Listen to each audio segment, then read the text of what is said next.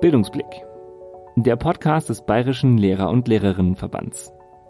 Heute blicken wir auf Schulen im Ausland und fragen uns, was wir von Schulen in anderen Ländern lernen können. Dafür haben wir die beiden Lehramtsstudentinnen Hanna und Chrissy bei uns zu Gast, die jeweils Praktika in Auslandsschulen gemacht haben. Hanna studiert eigentlich in Regensburg und zwar für Grundschule mit den Fächern Englisch, Mathematik und Kunst. Sie hat auch noch Deutsch als Zweitsprache als Erweiterungsfach. Und Chrissy studiert in Würzburg für das gymnasiale Lehramt mit den Fächern Englisch und Biologie. Und die beiden waren an ganz unterschiedlichen Enden der Welt unterwegs. Hanna war nämlich im Norden in Norwegen unterwegs, in Tromsø. Und Chrissy war im Süden auf der Nordhalbinsel von Neuseeland, in Wanganui. Wir freuen uns jetzt auf ein Gespräch mit den beiden und auf ihre Auslandserfahrungen. Bleibt gern dran.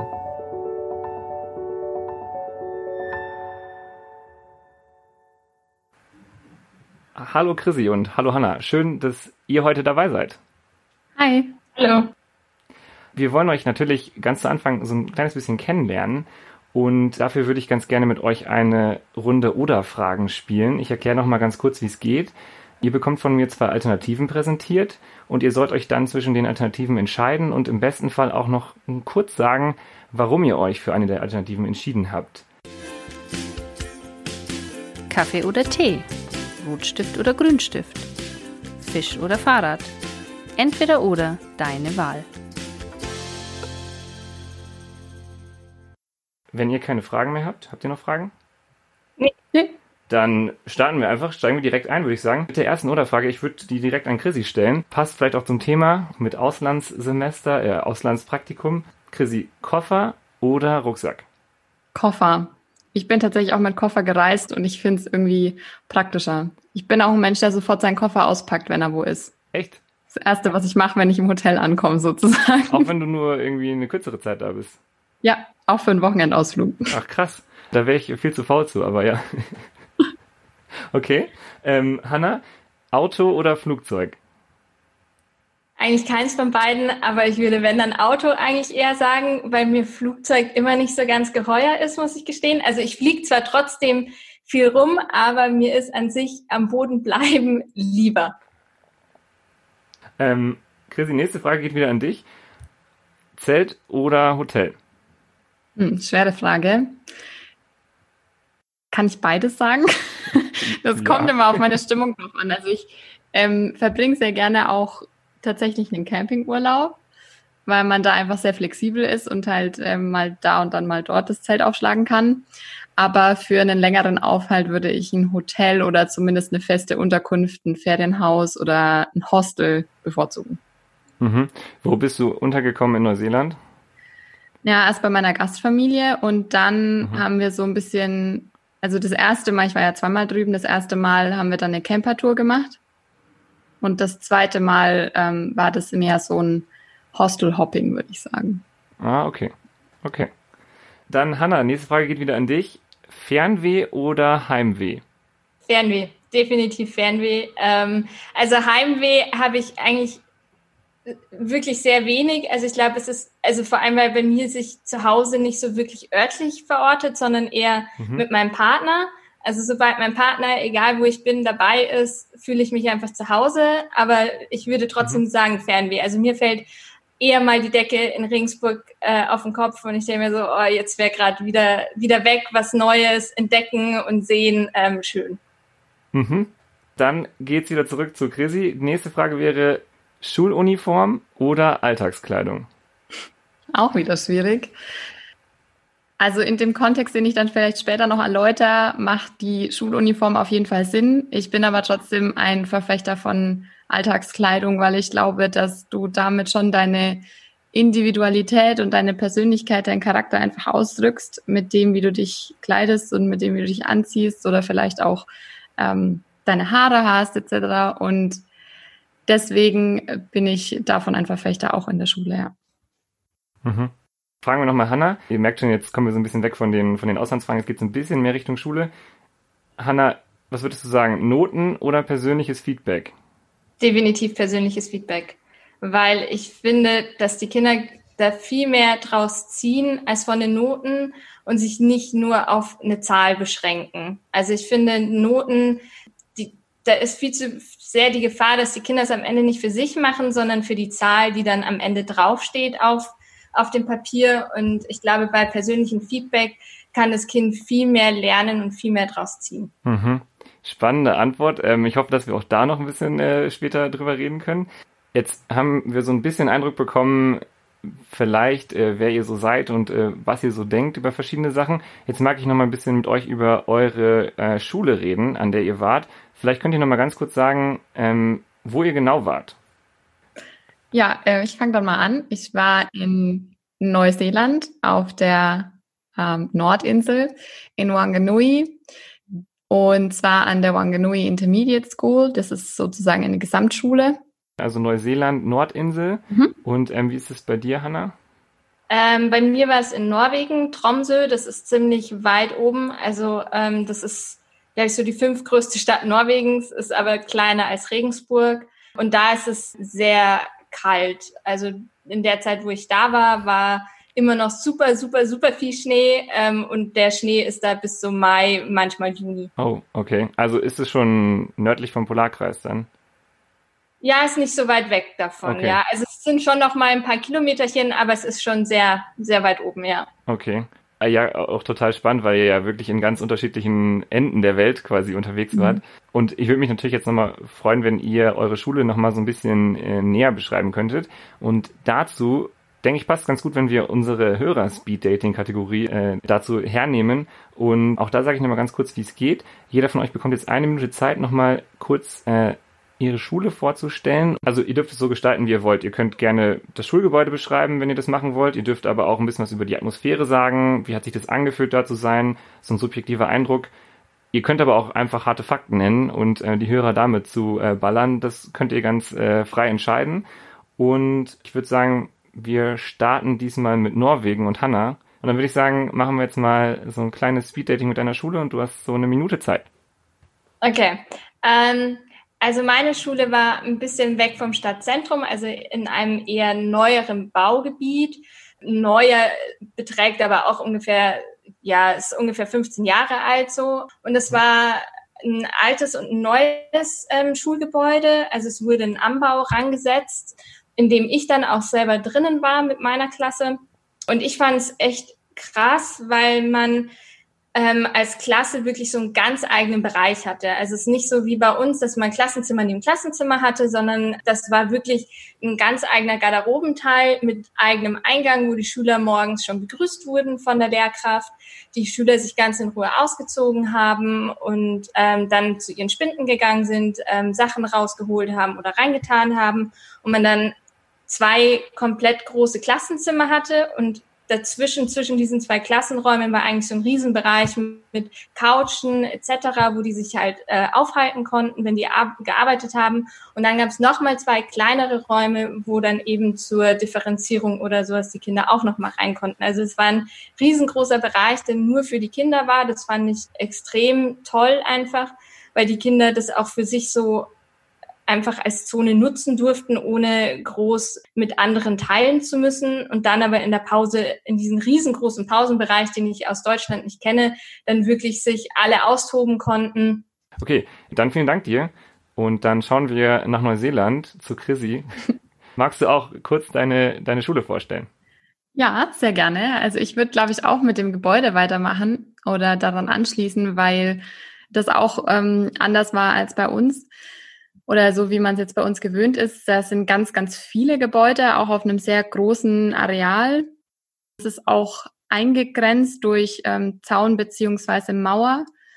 Und zum Beispiel die Sportplätze sind alle direkt auf diesem Schulareal zu finden. Und dann gibt es ein paar Gebäude, die eben eher fächerspezifisch sind, wo sich zum Beispiel die Naturwissenschaften finden oder auch ja wir hatten so Fächer wie Hard Materials oder Cooking und die waren dann eben auch in den verschiedenen Gebäuden oder auch Art war nochmal in einem separaten Gebäude. Und dann gab es wirklich Gebäude mit den Klassenräumen eben und das war auch sehr ähnlich wie in Norwegen. dass die Schüler einen eigenen separaten Eingang hatten, wo sie auch ähm, eben die Garderobe hatten und sich dann ihre ähm, Schuhe anziehen mussten, beziehungsweise manchmal auch ausziehen mussten, weil manchmal gab es Teppichboden in den Klassenzimmern und dann eben das Klassenzimmer. Das war auch immer sehr alternativ eingerichtet, würde ich jetzt mal sagen. Manchmal mit Hockern, manchmal mit Sitzsäcken. Ähm, es gab auch so Ho Hochstühle und hohe Tische und dann gab es auch immer noch mal einen extra separaten Raum, der genutzt wurde zur Differenzierung und für ja, es heißt immer ähm, Students with Special Needs und ähm, da sind dann eben die Teacher Aids mit reingekommen und haben die dann unterstützt, damit die Lehrkraft das nicht machen muss. Und ja, das war sehr schön die Aufteilung und fand ich sehr gut und hat auch zu einer sehr familiären Atmosphäre an der Schule beigetragen, auf jeden Fall. Mhm. Danke auch dir für die Beschreibung. Jetzt, glaube ich, sind wir auch schon vollkommen, vollkommen drin. Ich mag das gleich anknüpfen und für mich hat sich das jetzt irgendwie gar nicht mehr so krass wie eine Schule angehört, sondern mehr wie so ein fast schon zu Hause. War das so oder war das auch so vom Gefühl her so für die Schüler? Ja, also bei mir voll. Die, die Lehrer waren auf jeden Fall eine wichtige Bezugsperson für die Schüler. Das hat man total gemerkt.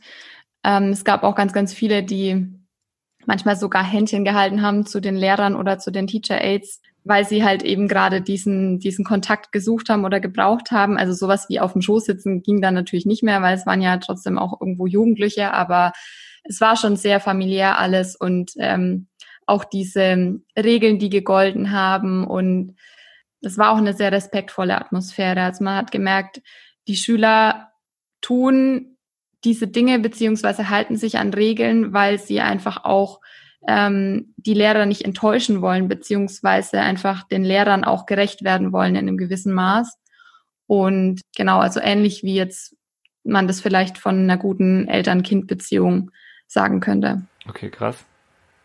Hanna, wie, wie war das bei dir? Kannst du das auch so unterschreiben für Norwegen oder war das ein bisschen anders? Äh, nee, war schon, finde ich, auch sehr ähnlich. Also vor allem, ich meine, bei uns waren sie ja ein bisschen jünger, also das heißt, dementsprechend haben die Kinder manchmal nicht so ganz ihre, ich nenne es mal Wutausbrüche oder sowas in Zaum halten können. Also es gab trotzdem deswegen dann manchmal irgendwelche Vorfälle.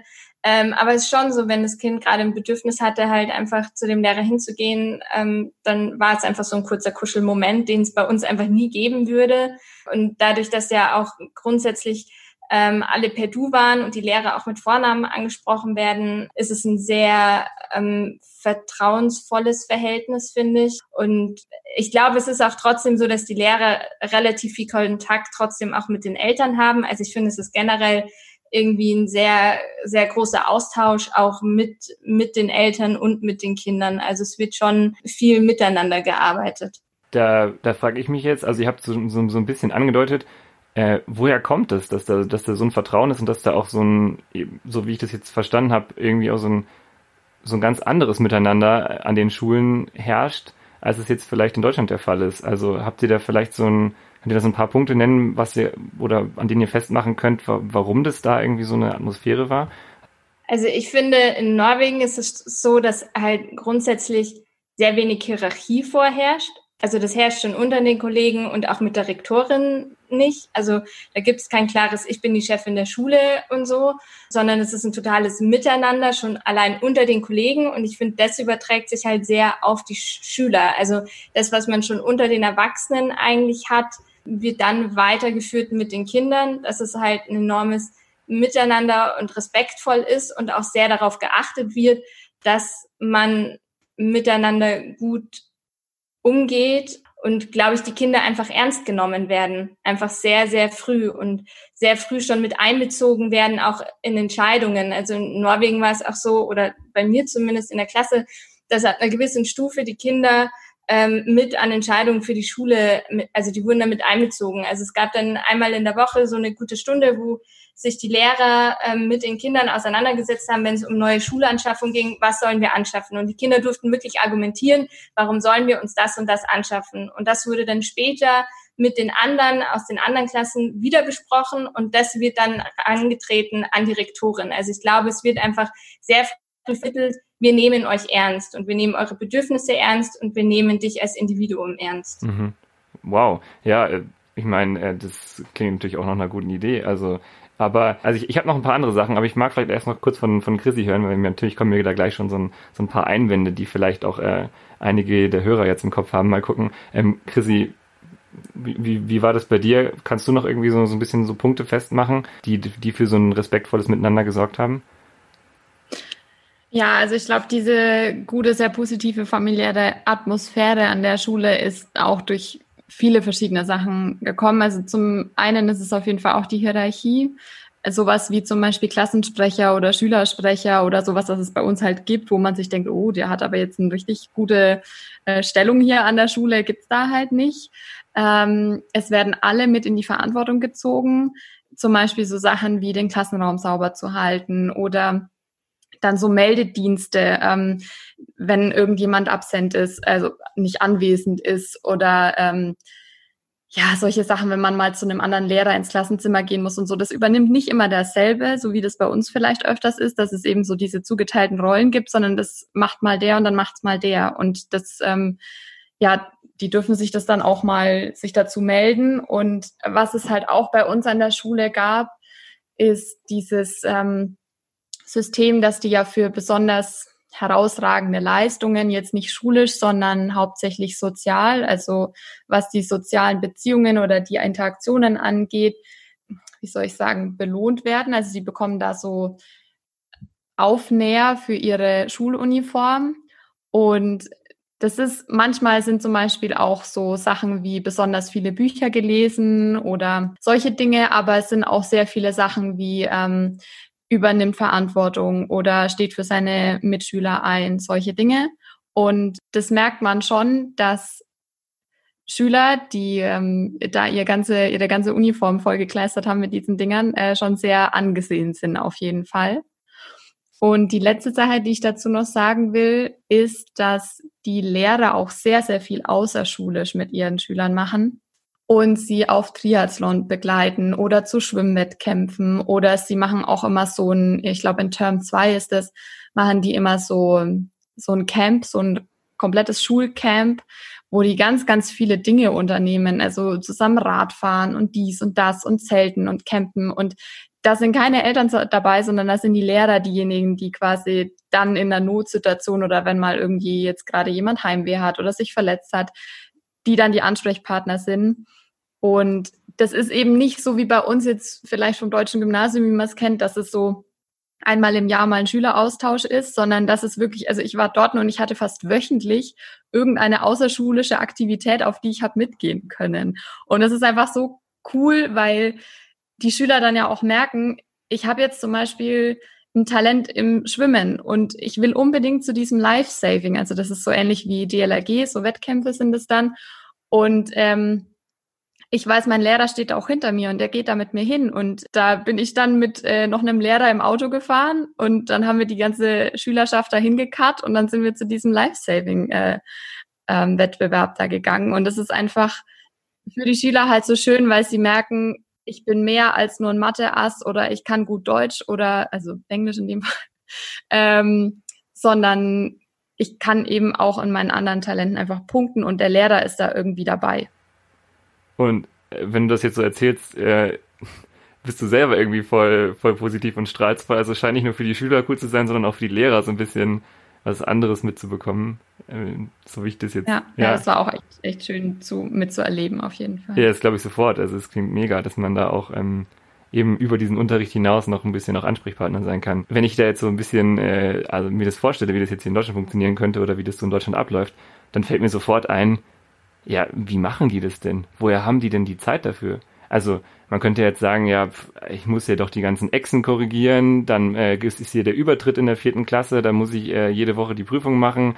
Äh, woher haben die Zeit, dann noch nachmittags zum Schwimmunterricht mitzufahren? Oder woher haben die die Zeit, sich mit den Schülern auseinanderzusetzen und nochmal zu schauen, was da eigentlich los ist? Hm, ich würde schon sagen, dass es vor allem in der Schulform, in der ich es erlebt habe und auch in ähm, den Primary Schools, ich habe auch eben vom BLV da welche kennengelernt, die in, Neu in Neuseeland waren an Grundschulen.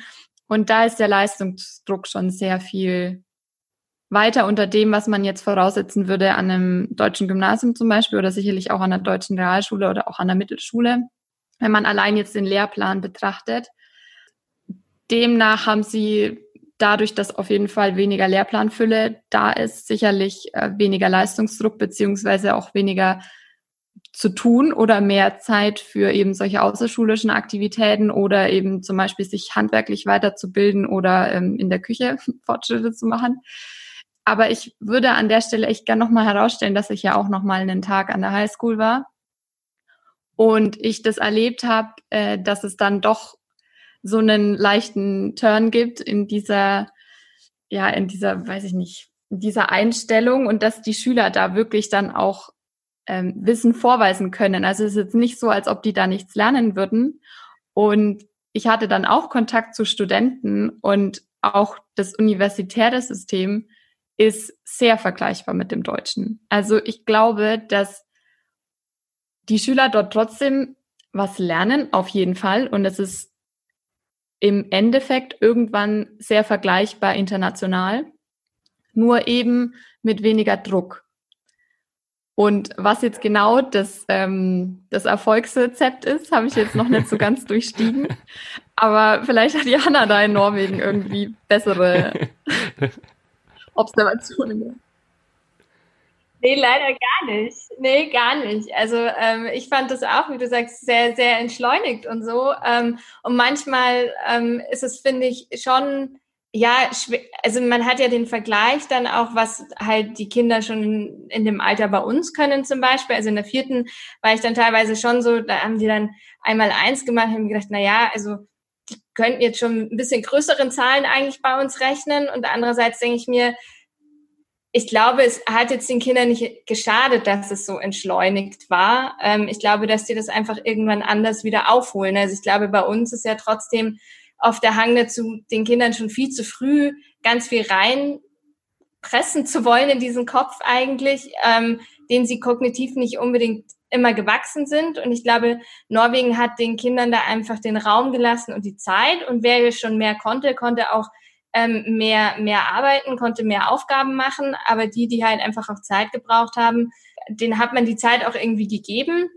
Beziehungsweise die wurden halt dann auch wirklich rausgenommen, mit dem wurde dann auch nochmal extra, ähm, ja, die wurden nochmal extra gefördert. Also wozu auch bei uns weder Personal noch die Zeit da ist eigentlich, das wirklich hinzukriegen. Obwohl man es jetzt auch nicht idealisieren darf bei Norwegen, weil also mein Betreuungslehrer hat gesagt, eigentlich finden sie, dass es immer noch zu wenig Personalschlüssel ist, obwohl für 30 Kinder zwei Lehrkräfte normalerweise immer drin waren Manchmal war sogar noch eine dritte Person drinnen, weil die einen sehr, sehr schwierigen Fall drinnen hatten, der ähm, ja immer wieder mal eskaliert ist und den man ziemlich oft aus dem Klassenzimmer rausnehmen musste. Also ähm, für den war das wenig und ich habe mir gedacht, krass, also für 30 Kinder trotzdem fest zwei Lehrkräfte zu haben, ist ähm, jetzt bei uns halt leider nicht gegeben. Nee, absolut nicht. Das klingt äh, echt nach, nach ziemlich guten Zuständen. Und weil ihr es jetzt angesprochen habt, es ist jetzt auch nicht so, dass man Neuseeland oder Norwegen daher kennt, dass die irgendwie besonders schlechte Schulen oder, oder Universitäten oder so hätten. Ähm, also insofern, also ist eure Botschaft auch so ein bisschen, so das, was ich rausgehört habe, vielleicht brauchen die ein bisschen Zeit, aber am Ende sind die dann doch da, wo jetzt vergleichsweise irgendwelche Abiturienten oder meinetwegen Realschulabsolventen oder eben im Mittelschulabschluss, wo man dann in Deutschland wäre. Ja, definitiv würde ich so unterschreiben, ja. Ja, vor allem, ich glaube, es passiert halt einfach mehr Personalentwicklung, dadurch, dass die Kinder oder Persönlichkeitsentwicklung, also dadurch, dass sie die Zeit haben zu gucken, was kann ich, was gefällt mir, worin bin ich gut, was kann ich vielleicht auch nicht so gut, ähm, finde ich, gibt es dem Ganzen mehr Raum, wirklich sich selber zu entfalten, was, glaube ich, bei uns einfach oft wirklich vernachlässigt wird durch dieses Dauer, Dauergelerne und diesem Dauerdruck, ähm, irgendwie irgendwas zu entsprechen und irgendwie der Gesellschaft irgendwie Dienste leisten zu wollen und nicht als Versager dazustehen. Und das finde ich ist da nicht. Also dieser Druck wird diesen Kindern nicht auferlegt, was ihnen aber wahnsinnig gut tut. Und ich schon den Eindruck hatte im Vergleich zu den Viertklässlern bei uns in Deutschland im Praktikum, als ich war, sind sie halt einfach befreiter. Sie gehen einfach befreiter mit, mit der ganzen Situation, mit ihrem Leben einfach um. Da, da ist nicht dieser schwere Druck auf den Schultern, oh mein Gott, Übertritt und ich, ich will aber eigentlich unbedingt aufs Gymnasium. Das findet ja einfach nicht statt, sondern sie können einfach sein. Mhm.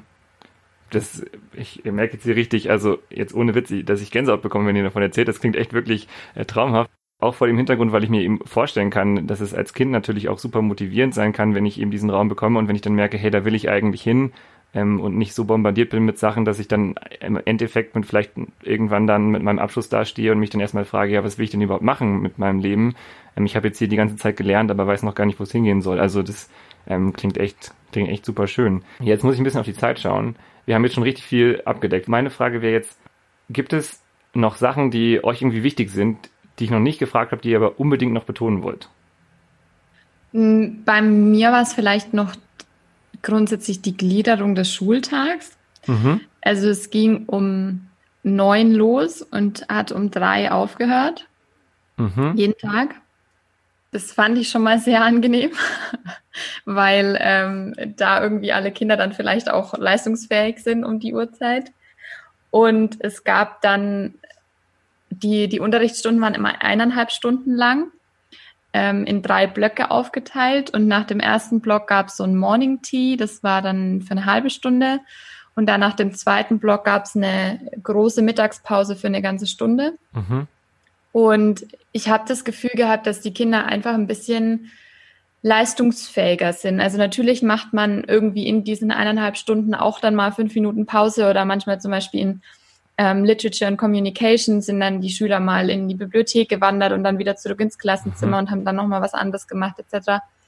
Ähm, aber ich fand dieses System besser als diese 45 Minuten, die wir im Moment haben, weil ähm, bis alle sitzen und bis alle alles ausgepackt haben, ähm, kann es im Endeffekt schon wieder die Tafel zuklappen.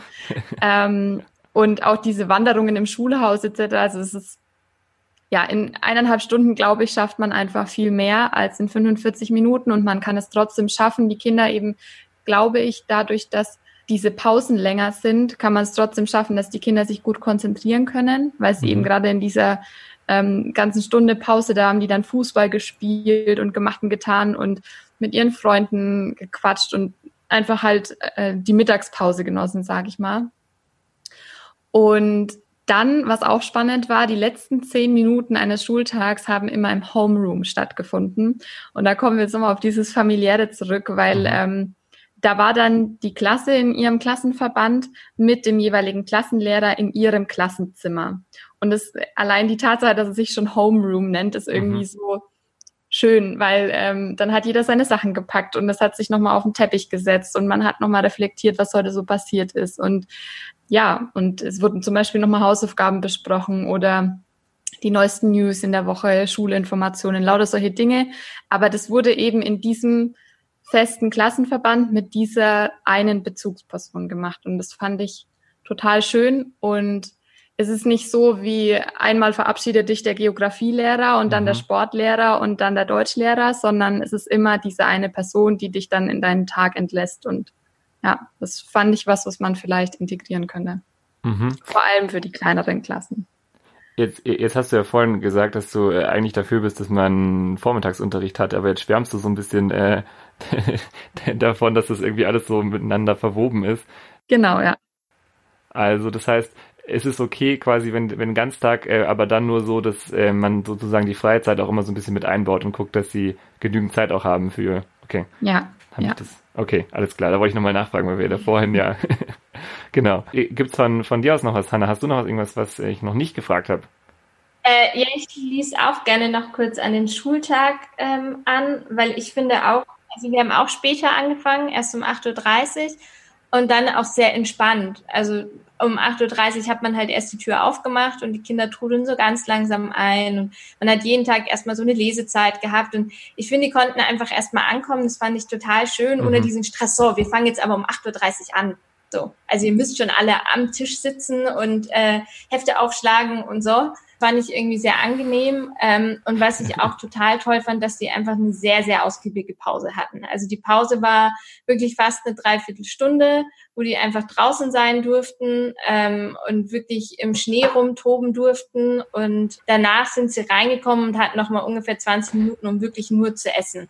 Also ich finde, das ist ja oft so bei uns das Problem, vor allem in der Grundschule auch. Die Kinder wollen einfach unbedingt raus, sie wollen spielen und dabei wird einfach vergessen, dass sie essen sollen. Und ähm, logischerweise irgendwie. Und dann kommen sie zurück und sagen, ich habe so Hunger, ich habe nichts gegessen. Und dann sagst du immer als Lehrkraft, ja, Pause ist jetzt um, wir müssen jetzt weitermachen.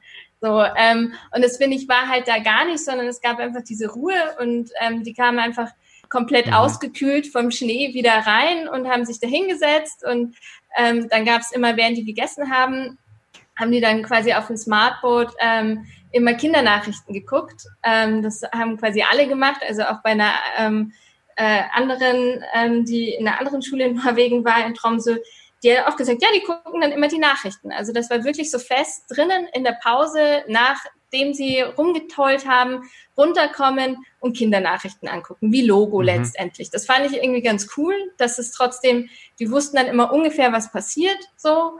Ähm, einfach ganz kurz und bündig zusammengefasst für den Tag. Ähm, und dann war manchmal noch ganz nette so Kinderinterviews und sowas. Das war wirklich, finde ich, total schön. Und danach ging es einfach wieder weiter.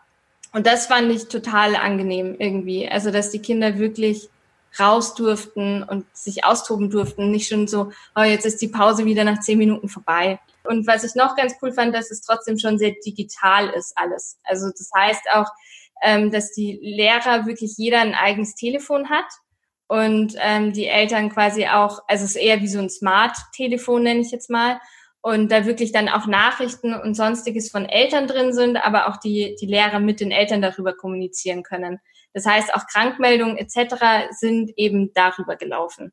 Und das fand ich eigentlich ganz cool, weil das dann okay. irgendwie trotzdem sehr kompakt ist, eine gewisse Nahbarkeit, aber sobald man halt das Telefon auch in der Schule lässt, ist es auch wieder vorbei. Also, dass nicht alles nur über die Sekretärin mhm. läuft, sondern halt sehr direkt über den Klassenleiter selber. Das fand ich irgendwie trotzdem sehr, sehr gut. Das ist eine schöne Nahbarkeit irgendwie.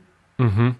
Ähm, ich ich finde es krass, was ihr jetzt noch alles mit reingebracht habt. Also ich habe das Gefühl, wir haben, ich glaube, in Grundschulpädagogik macht man doch äh, immer in der Grundschulpädagogikprüfung im Examen noch so verschiedene Themengebiete. Ich glaube, wir haben alles abgedeckt. Ganztag, Leistung, Heterogenität und jetzt kommt auch noch Digitalisierung dazu. Ja, Wahnsinn. Ähm, also super spannend von euch zu hören, was, was ihr da alles äh, erlebt habt und, und auch in wie vielen verschiedenen Bereichen es da schon auch ganz andere Ideen gibt ähm, dazu, wie, wie Schule sein kann, wie, wie Bildung auch funktionieren kann. Ich würde, um das Ganze jetzt noch, noch so, so ein bisschen in Richtung Abschluss zu bringen, noch eine Frage stellen und ich würde ganz gern von euch wissen, was ihr aus eurer Zeit an eurer Schule im Ausland so für euch persönlich mitnehmt. Und zwar jetzt auch im, im Sinne, also kann ruhig auch was Persönliches sein im Sinne von Lernerfahrung für euch, aber auch so vor allem für, für euer Lehrerdasein. Also gibt es da irgendwas, wo ihr sagt, so, boah, das nehme ich auf jeden Fall mit und das möchte ich mir beibehalten, wenn ich selber Lehrerin bin?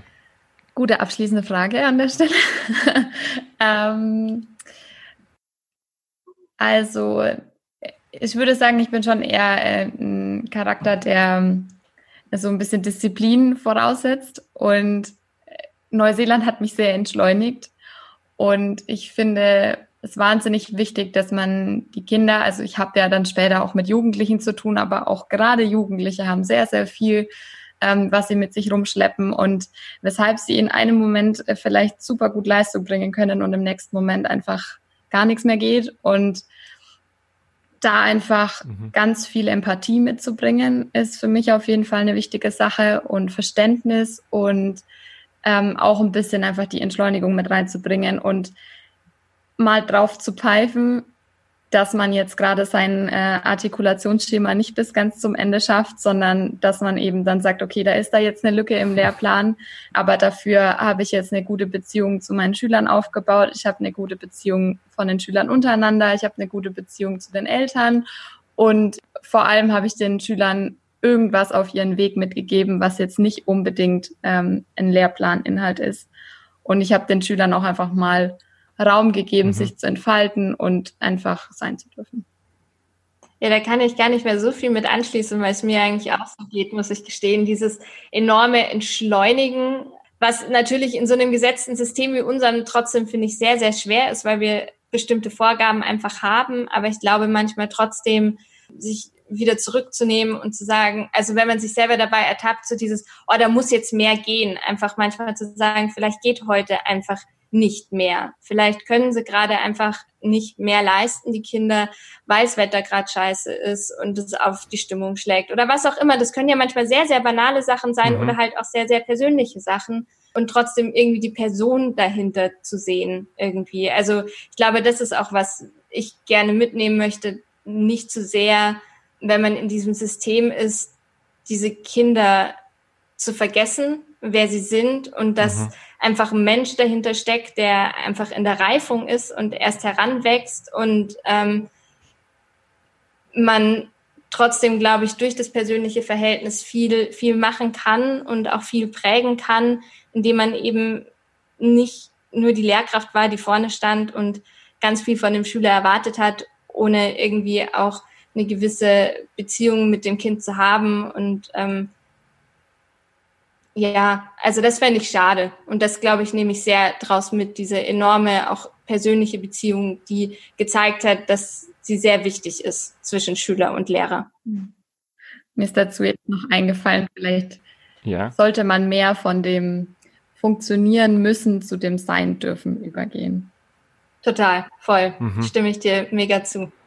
Ja. Wow, ja, ähm, also vielen Dank euch auch für, für diese Sache. Das inspiriert mich jetzt auch nochmal bin quasi selber gerade in diesem Übergang und merke, wie schwierig das dann oft ist. Aber ähm, schön, dass ihr da nochmal drauf hingewiesen habt, wie wichtig das auch ist, da nochmal die ähm, Personen zu sehen. Absolut. Jetzt habt ihr gedacht, das war die letzte Frage, war es aber noch gar nicht. aber es war eigentlich, es war, ihr habt es so schön gesagt, es wäre jetzt ein perfekter Abschluss. Ich habe aber noch was. noch so ein bisschen zum, zum Ausklingen lassen, ähm, vielleicht noch ein bisschen provokant. Wo wärt ihr denn Lehrer? Also vielleicht ist auch so ein bisschen unabhängig vom Ort, aber würdet ihr sagen, boah, ich würde eigentlich am liebsten in so einer deutschen Schule sein oder äh, Chrissy, naja, nee, eher Neuseeland oder Hanna, würdest du eher sagen Norwegen? Wenn ihr euch entscheiden müsstet, ähm, also jetzt unabhängig davon, ob da eure Familie Freunde sind und so, was würdet ihr sagen? Wo, finde ich, wo ich finde es schwer, weil ich sehr viele Dinge an Norwegen toll fand, aber es gab trotzdem auch so ein paar Sachen, wo ich gemerkt habe, dass ich unser deutsches Schulsystem schätzen gelernt habe, was ich nie gedacht habe, muss ich gestehen. Also ich mhm. bin mit, ähm, glaube ich, einem sehr positiven ähm, Bild nach Norwegen und mit einer enormen, mit einem sehr, sehr positiven Bild des norwegischen Schulsystems und hatte bestimmte mhm. Erwartungen und einige wurden auch, ähm, haben sich auch erfüllt in dem Sinne, die Erwartungen, aber manche Dinge, wie zum Beispiel kooperative Lernformen, habe ich gedacht, dass die Norweger da voll, voll tolle Sachen raushauen würden, haben sie zum Beispiel gar nicht. Also es war trotzdem relativ viel Frontalunterricht bei mir. Und da muss ich gestehen, da war ich so ein bisschen enttäuscht. Ähm, also hinsichtlich dessen glaube ich, das wäre was, was ich in Norwegen mitnehmen würde. Mhm. Und andererseits finde ich halt umgekehrt in Deutschland wäre eben diese Entschleunigung schön und eben auch keine Grundschule von vier Jahren, sondern vielleicht ein bisschen länger wie in Norwegen. Das fand ich auch sehr, sehr mhm. toll, dass es einfach länger ist. Also von dem her finde ich sehr, sehr schwer. Wahrscheinlich wäre es am Ende Norwegen und ich würde versuchen, deutsche Dinge zu implementieren in Norwegen. Wahrscheinlich so. Du würdest eine deutsche Schule in Norwegen gründen oder eine deutsch-norwegische Schule in Deutschland oder irgendwie sowas? Ja, so genau, irgendwie so, so eine Mischform. Einfach aus allen beiden das Beste rausziehen. Ja. Okay. Ja, genau so würde ich mich, glaube ich, auch entscheiden. Also ich musste auch anknüpfen an diese, mir hat auch so ein bisschen die Methodenvielfalt gefehlt und ich finde auch, mhm. gerade was das Digitale angeht, also das sind viele Schulen in Deutschland tatsächlich doch echt fortschrittlicher, was man nicht erwarten würde. Was ich definitiv versuchen würde, in Bayern zumindest umzusetzen, wäre eine Abschaffung des dreigliedrigen Schulsystems und wahrscheinlich auch eine mhm. Verlängerung der Grundschulzeit. Also ähm, das hat definitiv Vorteile für die Entwicklung von Kindern.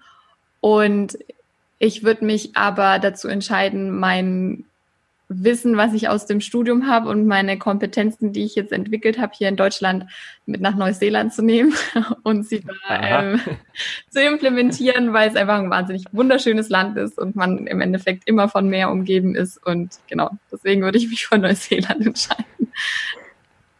Das wäre natürlich äh, ultra schade für alle Schulen hier, wenn ihr zwei äh, auswandert und dann äh, hier den Schulen nicht zur Verfügung steht. Also ich hoffe, dass ihr den Schulen erhalten bleibt und äh, dass wir uns dann vielleicht ähm, nochmal wiedersehen irgendwo.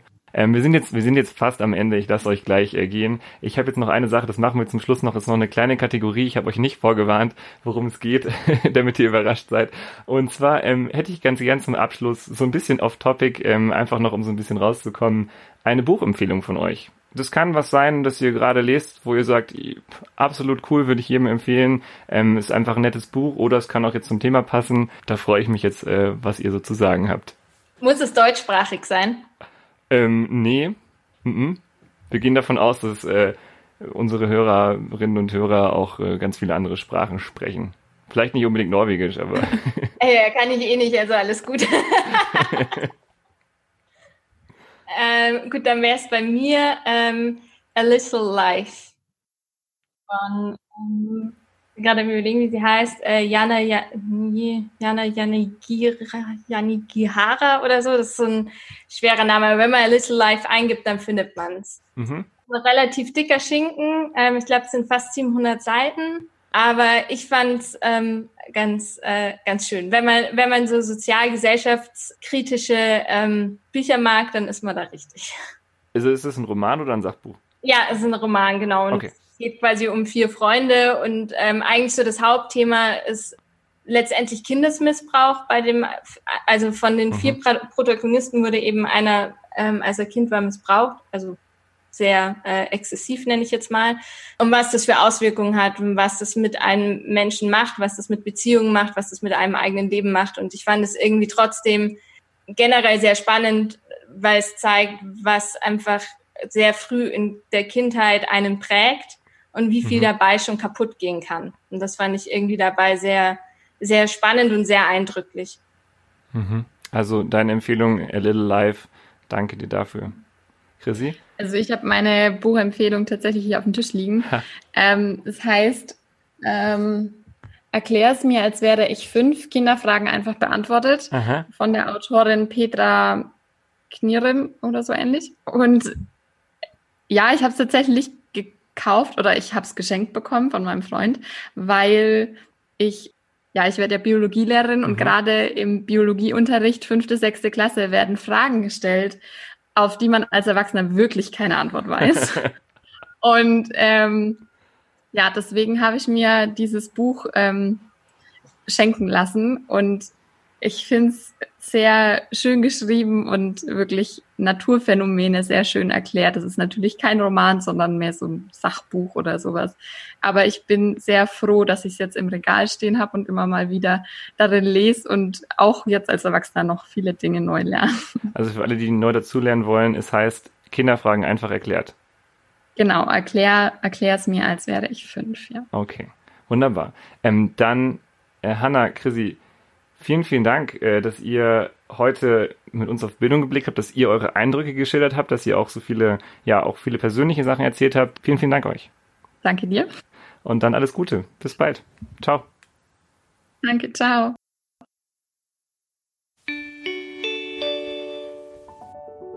Das war das Zeichen für das Ende dieser Folge Bildungsblick. In zwei Wochen gibt es natürlich pünktlich wie immer montags um 8 Uhr eine neue Folge. Dann mit Simone Fleischmann. Simone ist Präsidentin des Bayerischen Lehrer- und Lehrerinnenverbandes und wir haben mit ihr über ihre Vorstellungen von Bildung gesprochen und darüber, wie sie sich für Bildungspolitik einsetzt, auch wenn es manchmal ein bisschen schwierig wird. Wenn ihr selber gerne ins Ausland gehen wollt, dann schaut doch mal auf der Seite der Studierenden im BLV vorbei. Das ist einfach studierende.blv.de und da findet ihr eine ganze Rubrik zum Auslandspraktikum. Wenn ihr uns erreichen wollt, tut das gerne auf Instagram, da heißen wir Bildungsblick oder schreibt uns eine Mail, bildungsblick.blv.de. Wir freuen uns über eure Anregungen, vor allem da wir jetzt ja gerade ganz neu sind und vielleicht habt ihr die ein oder andere Kritik oder Rückmeldung an uns. Bildungsblick, der Podcast des Bayerischen Lehrer- und Lehrerinnenverbands. Schön, dass ihr auch diese Woche dabei wart und wir hören uns in zwei Wochen.